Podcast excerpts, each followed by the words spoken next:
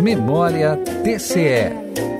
Por meio de resolução, o Tribunal de Contas de Santa Catarina criou em fevereiro de 2007 a Diretoria de Atividades Especiais e um setor específico dentro da então Diretoria de Controle da Administração Estadual para o acompanhamento das contas anuais do governo do Estado.